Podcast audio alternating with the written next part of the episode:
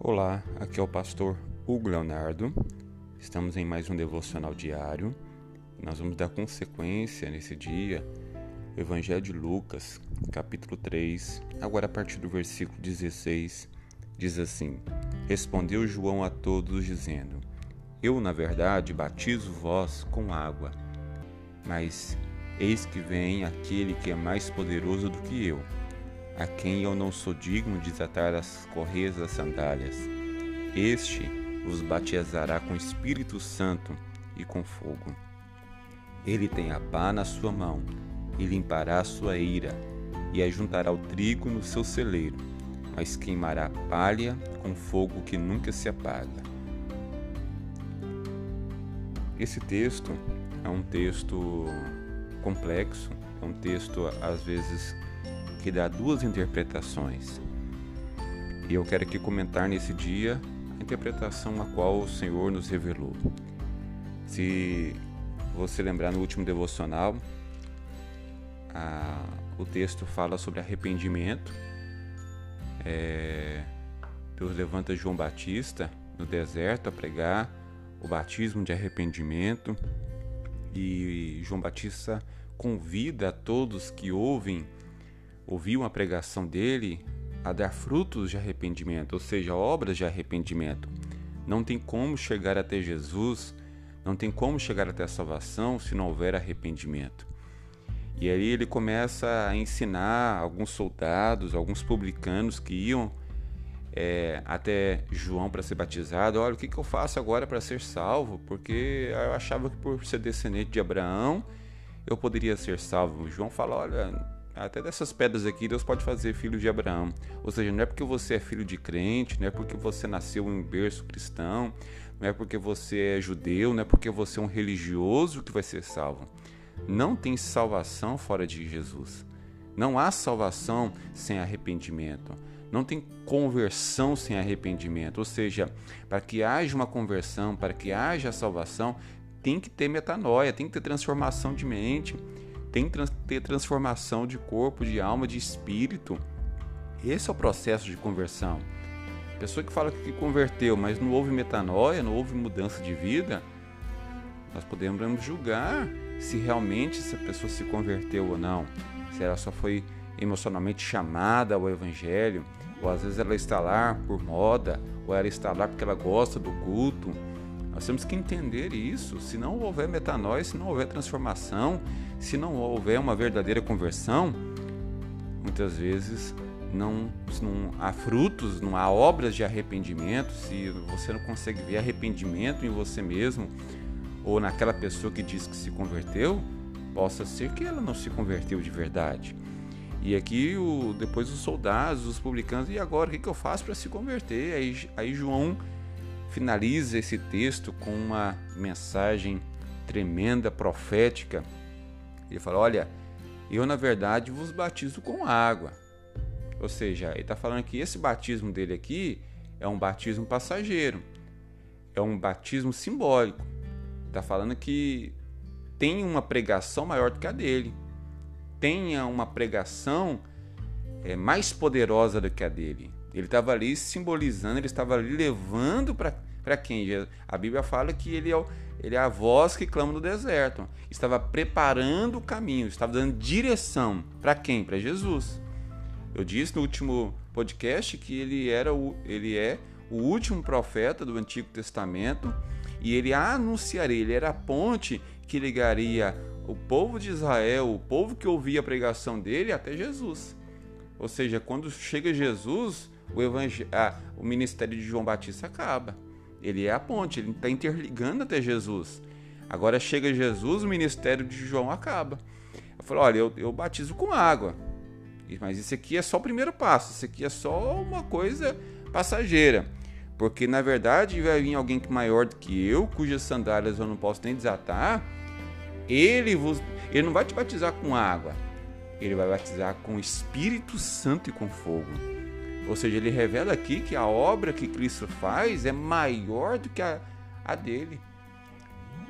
A igreja, ela pegou a questão do batismo, inclusive Jesus ensinou a batizar, né? No final do ministério de Jesus, Jesus chama os seus discípulos e ensina a batizar como um ato simbólico também de arrependimento. O batismo nas águas até hoje simboliza o arrependimento, simboliza o primeiro passo é, durante a conversão.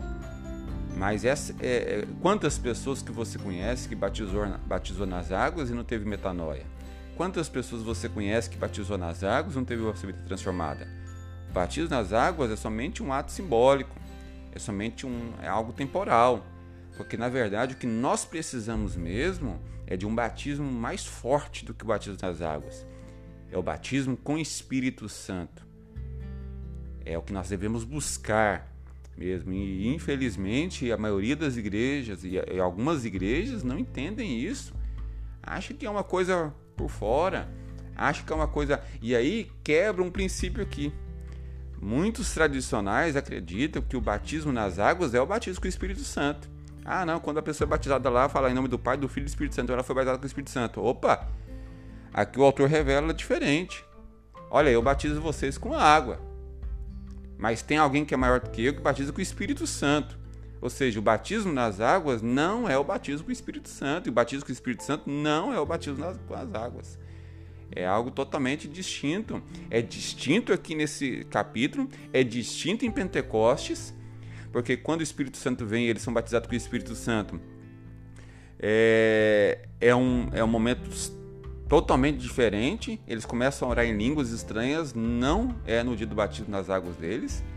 Então, é, é duas experiências distintas, são duas experiências diferentes. Qualquer pessoa que entende de forma diferente disso aqui está enganado, tá enganado. Então João fala aqui, olha, eu batizo vocês com água. Esse aqui é o batismo de arrependimento. Batismo nas águas é um batismo de arrependimento, mas vem alguém que, ou seja, não, não é o pastor que batiza com o Espírito Santo, não é um ministro que batiza com o Espírito Santo, não é um profeta que batiza com o Espírito Santo. Quem batiza com o Espírito Santo é Jesus. Que dia? Quando? Não sei.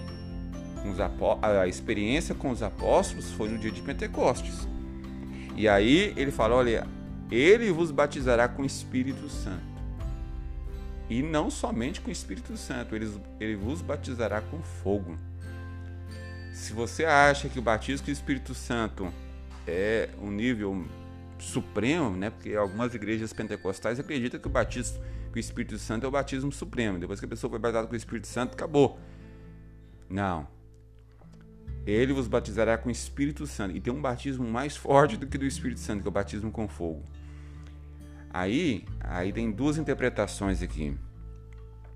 Aí tem pessoas, por exemplo, que acham que o batismo com fogo é condenação, e tem pessoas que acham que o batismo com fogo é purificação do crente. Na verdade, é os dois. Para o crente, o batismo com fogo é purificação.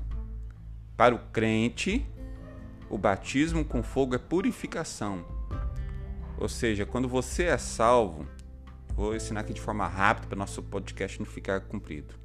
Quando a pessoa é salva, o espírito dela ressuscita. O espírito dela que estava morto é ativado. Aí ela é batizada nas águas. Aí começa o processo de conversão. Depois ela é batizada com o Espírito Santo. Começa o processo de transformação, de enchimento do Espírito Santo, que nos convence do pecado, da justiça, do juízo. E por último, vem a purificação do crente, o tratar do crente, aquele crente que é purificado através do fogo. O fogo ele serve simbolicamente como purificação de qualquer objeto, de qualquer coisa. O fogo purifica, mata o que é, é que não presta, né? O, o ouro ele é purificado pelo fogo. Vários metais são purificados pelo fogo. Então, o crente ele é purificado com fogo, mas também o fogo ele não somente purifica o crente, mas ele também condena o ímpio. O ímpio também ele vai receber o batismo com fogo. E aí está o problema. Lembra aquelas as obras, né, de palha, de feno, as, a, as boas obras e as obras más? Quando o fogo vier, quando o fogo vier, ele não mata crente, mas ele mata ímpio. Então o fogo aqui também ele representa a condenação eterna. Lembra que nós falamos mais cedo sobre eh, tem posto a, o machado na raiz, tal, tal. Aquele que não dá fruto vai ser cortado e lançado no fogo. Vamos ver onde está esse texto aqui.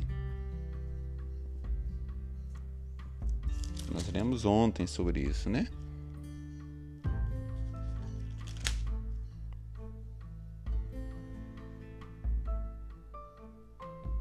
Aqui, o versículo 9. E também já está posto machado à raiz das árvores. Só da árvore, pois que não dá bom fruto, é cortada e lançada no fogo. Então aqui é a questão de condenação. Ou seja, tem muitas pessoas que estão na igreja e dizem ser crentes, tem muitas pessoas que estão na igrejas, nas igrejas, ali todos os domingos, são dizimistas, mas não produz fruto de arrependimento. Aí Deus está falando aqui, ó, esse está posto machado à raiz, a, a raiz da árvore. Quem está na igreja e não produz frutos de quê? Não é, não é obras aqui é, de fazer a obra.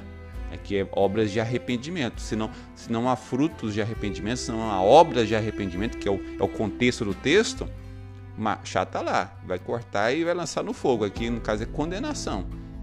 E aqui no final ele fala também, versículo 17: E ele tem a pá na sua mão falando novamente sobre aquilo lá que estava falando mais cedo. Ele tem a pá na sua mão e limpará a sua eira, e ajuntará o trigo no seu celeiro, mas queimará a palha com fogo que nunca se apaga. Ou seja, o batismo com fogo ele representa a purificação do crente, porque ele estava falando também sobre arrependimento. Ele está falando também, olha, se você cobrava demais, não vai parar de cobrar. Se você era mal, não vai ser mais. É uma questão de, de tratamento, de purificação, de arrependimento. E está falando aqui também de cortar. Ou seja, é, no, no, celeiro ele vai juntar o trigo. Quem, quem é o trigo? Salvos. Aqueles que mostraram fruto de arrependimento. Mas é queimar com fogo que nunca se apaga. Ou seja, a chama ardente, o fogo do inferno. Será eternamente. Para quem? Aquele que não deu fruto de arrependimento. Então é uma exortação tremenda essa nos faz despertar nesse dia. Se você tem mostrado fruto de arrependimento, o batismo com fogo virá te purificar. Agora, se você não produz fruto de arrependimento, esse fogo vai vir, mas vai te para queimar eternamente, para te destruir. É a condenação eterna. Que Deus possa nos exortar. Você possa compartilhar este áudio com outras pessoas, nos seus grupos, nas suas redes sociais com certeza Deus irá falar com alguém. Quero orar por você, Senhor. Nós entramos na tua presença. Senhor, nós te louvamos, te agradecemos por essa palavra. Ah, mas como eu vou louvar uma palavra tão exortativa? Não é uma palavra que nos encoraja a continuar produzindo frutos de arrependimento. Que o Senhor faça metanó em nós, que o Senhor faça transformação em nós de dentro para fora e de fora para dentro que hoje, através dessa palavra, haja salvação nessa casa. Aonde essa, essa pregação está sendo enviada, que, há, que entre salvação, que o Espírito Santo convença este coração que ele precisa, necessita de salvação. Transforma, Senhor, transforma essa mulher, transforma este homem, muda a situação dessa casa, transforma este casamento, transforme, Senhor, o coração mais duro do vil pecador, num coração de carne, um coração segundo ao Senhor. Assim nós oramos e te pedimos em o nome de Jesus. Amém e graças a Deus.